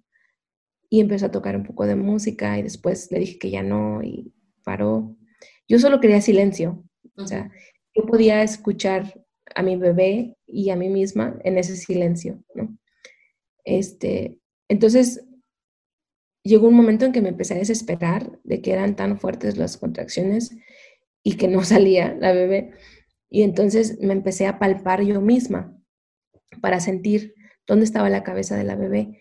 Y yo sentía la cabeza, ¿no? Pero venía la contracción y yo sentía que la cabeza bajaba, bajaba, bajaba, bajaba. Y yo decía, ya en esta. Y, y se iba la contracción y subía, subía, subía, subía. Y yo decía, no, por favor, ya, que se acabe esto. Entonces yo empecé a, ahora sí que a pujar ya por mi cuenta, ¿no? O sea, está la diferencia entre pujar porque tu cuerpo lo está haciendo inevitablemente y tú nomás sigues ese, esa acción, ese instinto. Este, o también el, el pujar porque tú misma lo estás forzando, ¿no? Este, ya fuera de lo que tu cuerpo naturalmente está haciendo. Entonces sí como que me desesperé en un momento y dije, no, ya, yo ya quiero que salga esta, esta criatura. Y empecé a pujar yo misma. Y entonces ya me venía también la contracción y le agregaba fuerza, ¿no? Este, hasta que por fin salió su cabecita. Estuvo un rato así como que nada más la cabeza afuera y el cuerpo dentro. En el siguiente ya, en la siguiente contracción, saqué el, cuerpo entero y pues mi esposo fue quien, quien la recibió. ¿E-, ¿Él también estaba en el agua? No, él estaba afuera. Yo quería estar sola adentro. Entonces, pues sí, él la, él la recibió. Y pues eso sí fue más bonito porque él se sintió como que parte de, ¿no? Y, y yo quería eso, yo quería que fuera una experiencia de los dos, ¿no? Entonces, estuve en el agua un ratito con ella, piel con piel, y me salí, me, me, arroparon, me acosté en la cama, este, le empecé a dar pecho, tomó el pecho bien fácil, este, mis dulas me, me limpiaron, ¿no? Toda la, la, sangre y todo, me checaron. En los dos partos eh, fue una, una ruptura del tejido vaginal mínima, muy, muy, muy mínima.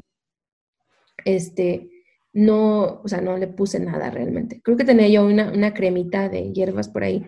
Me untaron un poco de crema, este, como de bálsamo de hierbas.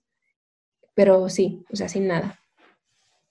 Y bueno, la placenta, ahora sí que la placenta, este, mm, tomó más tiempo en salir, me acuerdo, y yo ya estaba tan cansada y tan desganada que no tenía más fuerzas para sacar la placenta.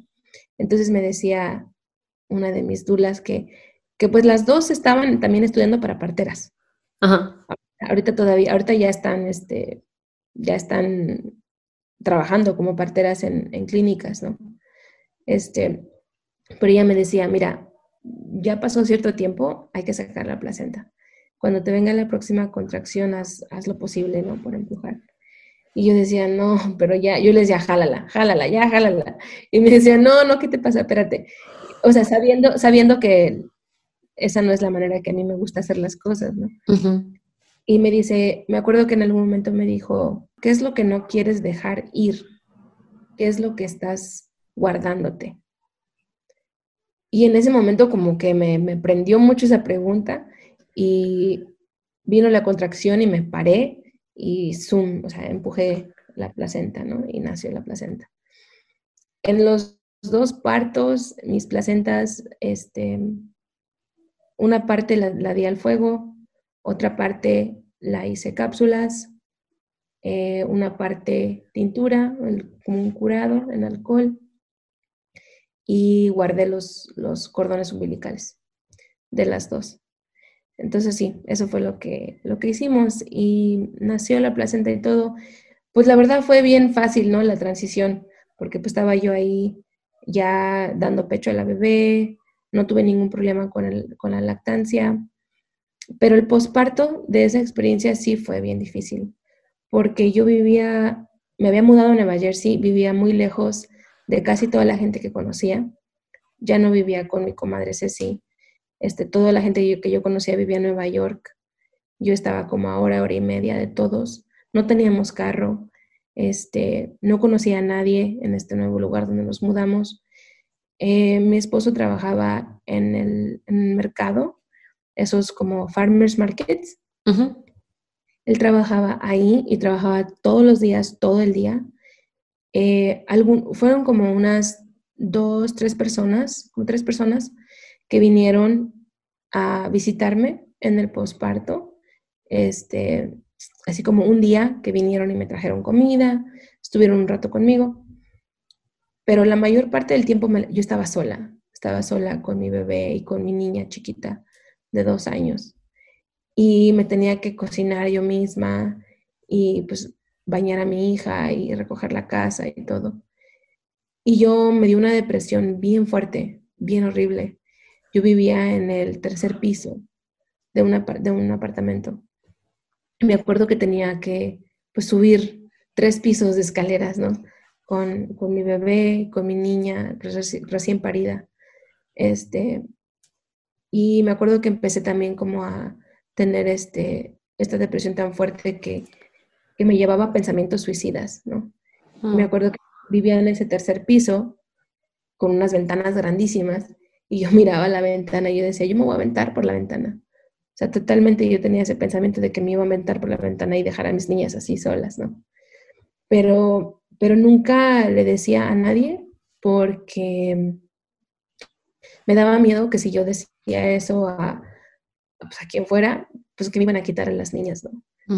Que me iba como a llamar a, a CPS, ¿no? Al servicio ese de, eh, como federal estatal, ¿no?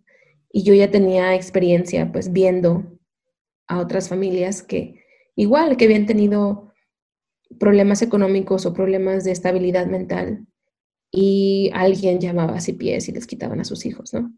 Entonces, yo ya sabiendo que eso era una posibilidad, pues me daba mucho miedo hablar eso. Me acuerdo que de hecho estaba yo como tan desesperada por contárselo a alguien este, que hice una cita con una doctora porque me enteré que, que me tocaba por medio de un servicio médico del Estado. Como todavía estaba recién parida, podía, tenía la opción como de ir a una cita médica en un hospital específico y así. Entonces fui, hice la cita y me tocó una doctora que me acuerdo, me impresionó mucho porque este, olía mucho a cigarro. y yo me no manches, eres doctora. Pero bueno, me vio y me dice, ¿qué necesitas? Y le digo, necesito una receta para una pompa eléctrica. Eh, me dijeron que tenía que venir con una doctora para que me diera un papel y yo poder, yo poder pedir la pompa por mi, mi aseguranza, ¿no? Una pompa gratis. Y me dice, ah, ok, bueno. Y me hace el papel y entonces ahí aprovecho y le digo, bueno, es que realmente este, la estoy pasando muy mal y no sé qué es y no sé por qué, y, o sea, quiero que usted me explique, ¿no?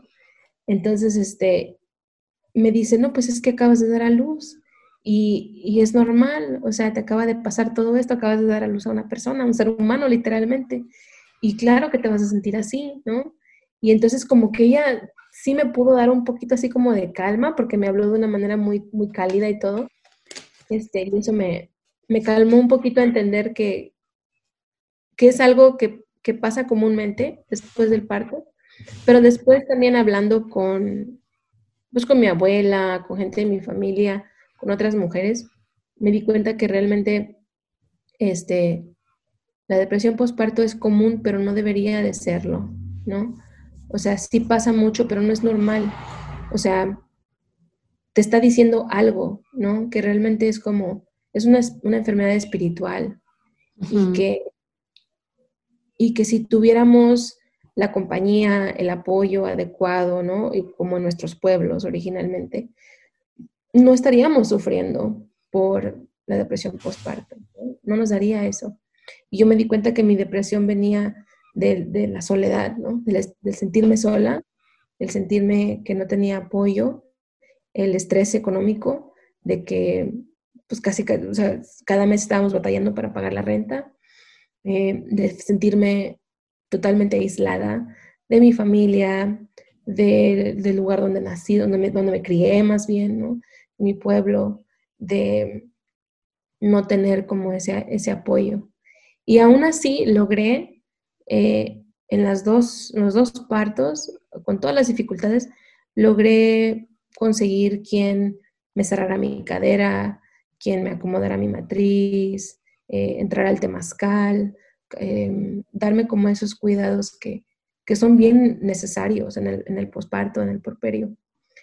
Em, pero aún así, ¿no? Es como que está uno enfrentándose ante este monstruo enorme de la urbanidad, del capitalismo, eh, la falta de acceso, tu estatus migratorio, tu color de piel, todo esto, y uno logra ciertas cosas hasta cierto punto, pero aún así eh, todo ese sistema es mucho más grande que tú, ¿no? Sí, ahorita que decías de la depresión postparto, pues es como, es una respuesta completamente normal a una situación enfermiza. Exactamente, sí, totalmente. Y, y la manera en que yo me acuerdo una de las cosas que me ayudó muchísimo a sobrevivir esa depresión y, no, pues literalmente no atentar contra mi propia vida, fue la, medicina herbal, fueron las hierbas. Yo descubrí que había una planta en Estados Unidos que se llama Motherwort y, cuando la empecé a como investigar, preguntando a mi abuela y a mis tías y a otras personas, en español le llaman agripina.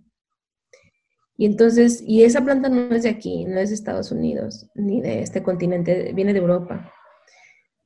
Pero esa planta tiene la calidad, o la, más bien la cualidad, ¿no? la característica, de que es cardíaca, es para la salud cardíaca, y energéticamente es una planta que te abraza, te arropa, como si fuera tu mamá, tu abuelita de una manera muy cariñosa y que te abre mucho el corazón, ¿no? Eh, así como físicamente es para condiciones cardíacas, energéticamente también es para condiciones del corazón, ¿no?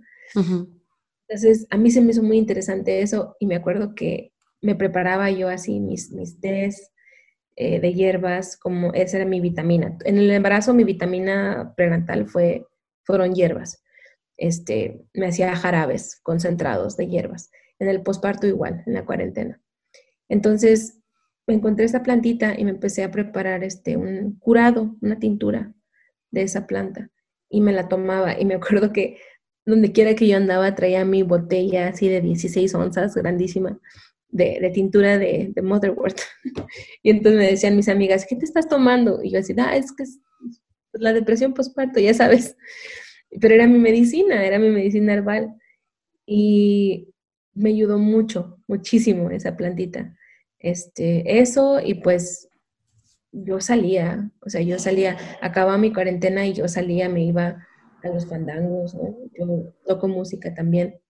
Me iba al fandango con las compañeras a tocar música, a zapatear, a cantar aunque me tocara regresarme en la noche en el tren, tomar dos trenes y un camión y un taxi de regreso a la casa con mis dos chamacas, ¿no? Y en el frío, pero salía y lo hacía y quería estar en comunidad, ¿no?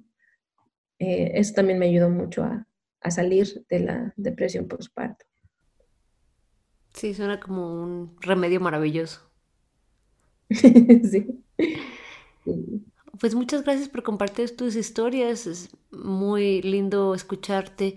Eh, ¿Hay alguna otra cosa que te gustaría que la gente sepa sobre el parto en casa? Hay tantas cosas, pero ahorita que, que ya tengo ocho años de ser dula, y que me ha tocado ya ver pues muchísimos partos y situaciones, y que la mayoría de mis amigas también son dulas o sobadoras, este, estudiantes de partera, etcétera pues hay una realidad que nos estamos como dando cuenta. En la, comunidad afro y en la comunidad indígena, estamos ya bastante conscientes de que ir al hospital puede ser muy peligroso, ¿no?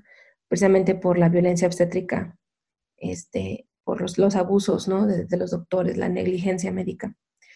Entonces, eh, la alternativa usualmente es planteada como pues, el parto en casa. Esa es la alternativa si no quieres ir al hospital, si, si quieres reducir tus, eh, posibilidades de, de un parto traumático, pues da luz en casa con una partera. Y la cosa es que eso es cierto hasta cierto punto. No es totalmente cierto, porque incluso dentro de la comunidad de la partería tenemos parteras eh, blancas, gringas, como también se les llama a veces, que son bastante racistas. Lo que sucede es que eh, el tener una, una partera racista y siendo tú una persona este, negra, afroamericana o indígena, eh, es como casi casi el mismo riesgo y el mismo peligro que ir al hospital, ¿no? O sea, estamos ahora ya viendo situaciones de parteras racistas que están trabajando con familias este, afroamericanas o familias indígenas y al momento en que ven algo que no les parece, eh, llaman a CPS, ¿no? Mm. Una de las historias que, me llegó por medio de, una de mis hermanas, amigas, comadres, ¿no? De todo esto que es sobadora, este, fue la de, una partera que fue, a, una, fue ver, a un prenatal, a la casa de esta familia que estaba dando servicio, y vio que la casa estaba sucia, ¿no? Entonces fue a un grupo de, Facebook de puras parteras y escribió que, había ido a la casa de estas personas a dar un prenatal y vio que la casa estaba muy sucia, que, qué opinaban, si debía ella llamar a CPS o no. Y entonces muchas personas le empezaron a decir, oye, pero espérate, o sea, llamar a CPS con una familia afroamericana o indígena es como el equivalente de llamar a la policía. CPS no está ahí para, para ayudar a las familias, CPS está ahí para separar familias, ¿no? O sea, yo he trabajado con esa agencia eh, antes, eh, cuando trabajaba en, en, Brooklyn, en una organización sin fines de lucro, y CPS es una agencia totalmente racista y abusiva. Entonces, el hecho de que estas eh, parteras estén literalmente juzgando a las familias con las que trabajan y, tomando a CPS como la primera opción, es bastante peligroso. Entonces, como, como esa experiencia ha habido ya varias, ¿no? Está la historia de otra partera igual, blanca, racista, que em, no le dio los cuidados adecuados a la, a la, persona embarazada, la cual era una mujer negra. No le dio los cuidados adecuados porque quiso jugar a ser partera tradicional y tenía la idea de que la partera tradicional no hace ningún tipo de chequeo, ¿verdad? Entonces no hubo chequeos prenatales, eh, medir cuánto iba creciendo el bebé, checar latidos del corazón, nada, no hubo nada. Este parto de esta persona terminó en este, pues, un bebé fallecido, ¿no? O sea, un bebé que, que, que murió en el útero. Y todo eso fue prevenible, ¿no? O sea, fue totalmente prevenible, pero pues no había manera de darse cuenta porque la partera no estaba haciendo lo que tenía que hacer. Entonces, eh, ¿a qué voy con esto? Que, que sí, el parto en casa es obviamente una alternativa al, al, parto del hospital y es más seguro que un parto en hospital. Y realmente, o sea, más allá de la alternativa, es, es una reclamación y un regreso a nuestras maneras originales de dar a luz que hemos dado a luz de esa manera por miles de años, ¿no? En, en, la intimidad, en la privacidad de nuestras casas. Pero ahorita en el mundo, en la sociedad en la que vivimos, la cual es una sociedad este, eh, muy opresora, ¿no? que se rige por la supremacía blanca, que se rige por el capitalismo y todos estos sistemas e ismos, ¿no? no es suficiente solamente decir el parto en casa. El parto en casa sí, pero con una partera que esté comprometida a, derrumbar estos sistemas opresivos, con una partera que esté consciente de sus prejuicios, con una partera que, que tenga tal vez tu mismo color de piel o tu mismo origen o tu misma cultura o tradiciones, porque a lo mejor eso es más seguro, a lo mejor ahí hay una conexión más fuerte, ¿no? El parto en casa sí, pero con una partera que entienda que el parto es un acto político, que el parto es un acto de resistencia y que no es lo mismo trabajar con familias blancas ricas, eh, con privilegios, que trabajar con familias afroamericanas e indígenas que están combatiendo todo un sistema en contra de ellos, ¿no? O sea, no es... Entonces, el parto en casa sí, pero el parto en casa y, con quién, ¿no? ¿Quién es la persona a la que le estás confiando la, la vida tuya y la de tu bebé? todo esto me parece como una cuestión completamente de acceso, ¿no? Porque a final de cuentas, eh, en muchos lugares, simplemente encontrar una partera, punto, ya es súper difícil, ¿no? Y, es como, eh, eso es algo que estaba platicando precisamente recientemente con una persona eh, de que a veces es como, bueno, pues no, no existe esta opción de, de la partera ideal Incluso a veces no existe una opción de una partera.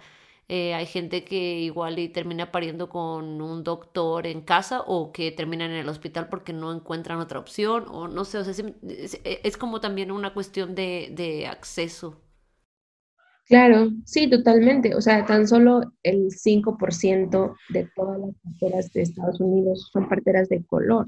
Solamente el 5% eso, eso nos habla ya de un problema sistemático muy grande, que es que necesitamos más parteras negras, necesitamos más parteras indígenas, pero que también que, sean parteras así de color, pero que trabajen desde un punto de vista de justicia social y, de política, ¿no? Que entiendan cuál es, ahora sí que el, la misión de la partería en este país, ¿no? Que no es, porque tenemos esta frase en inglés de que hay midwives, parteras, y hay medwives, ¿no? Que son como parteras médicas. Son como, son parteras que, que haz de cuenta que casi que si fueran obstetras, ¿no? Trabajan desde un punto de vista muy este, altamente, altamente medicalizado. Este, y, igual por el hecho de que tuvieron un entrenamiento de partera, muchas veces pues pierden la perspectiva, pierden eh, a lo mejor cuál fue la intención inicial, ¿no? De hacer ese trabajo. Y eso es lo que el sistema te hace también. también el sistema también se encarga de, de, que te olvides de cuál era tu misión inicial y de que te olvides de que, de que el parto es una ceremonia, tal cual. Sí. Entonces, bueno, ese acceso, ¿no? Como tú dices, a veces es muy difícil el simplemente hecho de encontrar una partera y ya. Eh, pero que seamos, pues e, eso, que seamos un poco más, más conscientes en a quién le estamos dando trabajo, a quién le estamos confiando nuestras vidas y nuestros bebés, nuestra intimidad, nuestros hogares, ¿no? Esas son personas, uno, uno como partera o somos personas que estamos siendo invitadas a la intimidad de, la, de las personas, a, la, a tu vida íntima, tu vida privada, tu vida familiar, y tenemos que entrar a esas casas con un nivel de responsabilidad muy claro. Tenemos una responsabilidad muy grande y un compromiso muy grande. La persona te está confiando su salud, este, su bienestar, su, su vida privada, sus hijos. Entonces no es nada más como ir porque, no sé, porque el parto se te hace chido, ¿no? Porque te da adrenalina o porque es bonito ver a un bebé nacer. O sea, sí, pero también entender que cuando estamos trabajando con familias vulnerables y familias de, bajos recursos, eh, familias de color, estamos ahora sí que salvaguardando un espacio para ellos que probablemente no van a encontrar en otras partes, ¿no?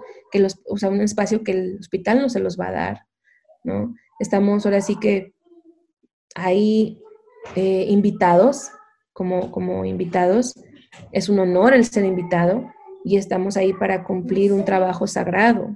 Es una responsabilidad, una responsabilidad sagrada.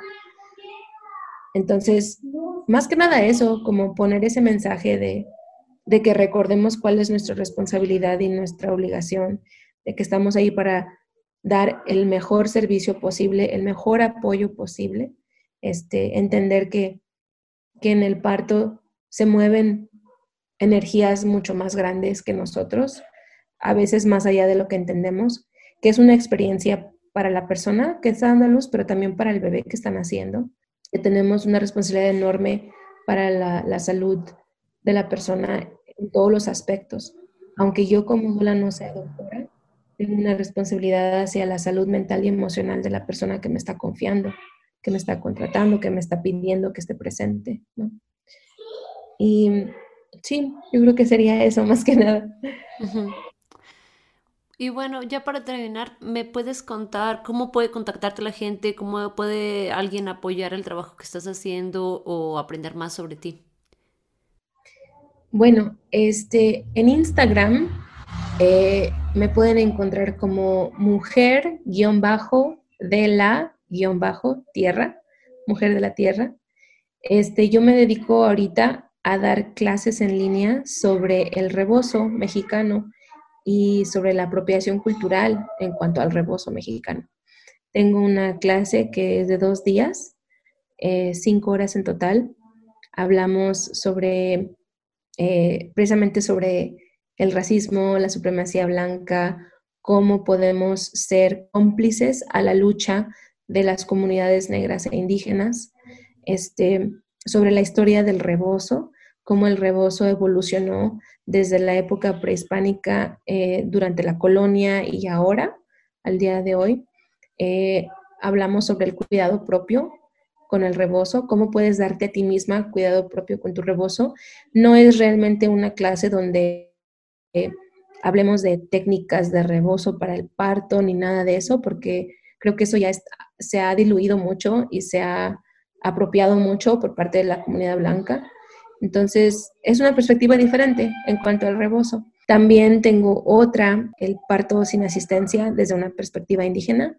Entonces hablamos sobre el parto en casa, el parto sin asistencia, este, eh, básicamente la espiritualidad en el parto, ¿no? la ceremonia del parto. También doy otra sobre el maíz, el proceso en mi comunidad y en mi cultura, de todas las historias y tradiciones que tenemos en cuanto al maíz y el proceso de siembra y, y, pishka, cosecha. Entonces doy varias clases en línea de diferentes temas.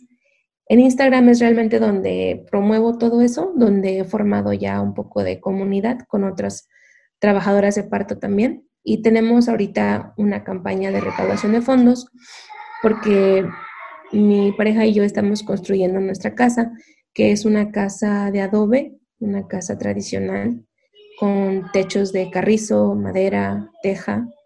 Todos los materiales que que estamos usando son materiales reusados de aquí de la región, son materiales este, hechos por nosotros, eh, cosechados por nosotros, em, de otras casas, ¿no? Ya, ya viejos, que las estamos dando vida otra vez.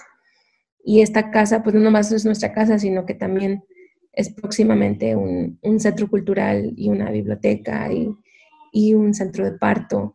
Entonces, aquí en la región de mi esposo donde estamos, pues hace falta mucho de esto, ¿no? Esta información que estamos compartiendo ahorita sobre el parto, sobre la autonomía corporal, sobre el cuerpo como nuestro primer territorio. Eh, hace falta como estos mensajes porque hay una desconexión muy grande aquí en la región, ¿no? culturalmente hablando, pero también en cuanto a la medicina tradicional. Entonces, nosotros estamos ahora sí que poniendo de nuestra parte para traer estos mensajes aquí a la comunidad y compartir todo lo que aprendimos allá, ¿no? En Estados Unidos, em, como artistas, como músicos, yo como trabajadora de parto. Si quieren apoyar también, eh, todo está en mi Instagram, todos los links e información están en mi Instagram. También, cada vez que yo enseño, cada vez que yo doy una clase, siempre me aseguro de dar becas, al menos dos becas, dos em, entradas gratuitas a la clase específicamente para personas negras y personas indígenas. Y la, manera que yo hago eso es cuando otras personas, eh, pues ahora sí que dan, donan sus recursos, su dinero para crear esas becas. Este mes, este mes, el 20% de todos los ingresos de mis clases se van a una estudiante de partera afroamericana que también está en Instagram y la tengo ahí este, apuntada en el Instagram. Si lo quieren ir a checar, se llama Jasmine-Future Midwife, futura partera. Ella está en la escuela de partería ahorita y el 20% de todos mis ingresos van a ella este mes. Cada vez que doy la clase hago así, ¿no? Un porcentaje se va a una iniciativa o proyecto o a una individual, una persona individual que sea negra o indígena y que esté pues haciendo algo para su comunidad, ¿no? Wow, pues qué increíble todo lo que tienes que ofrecer y, muchas gracias por este trabajo tan valioso que haces en el mundo del parto. Hace mucha falta. Gracias. Y pues gracias a ti por, por tenerme aquí, por invitarme y escucharme. Claro, un gustazo escuchar todas tus historias. Bueno, pues muchas gracias, estamos en contacto y mm, gracias por acompañarnos. Muchas gracias por escuchar este episodio de la Revolución del Parto. Si te gustó la información, cuéntale a tus amistades y familiares y síguenos en redes sociales. Nos puedes encontrar en Instagram, en Facebook y a nuestro sitio web www.larevoluciondelparto.com. Suscríbete y déjanos una reseña en iTunes, Google Podcast o Spotify y únete la próxima semana para escuchar más historias de parto.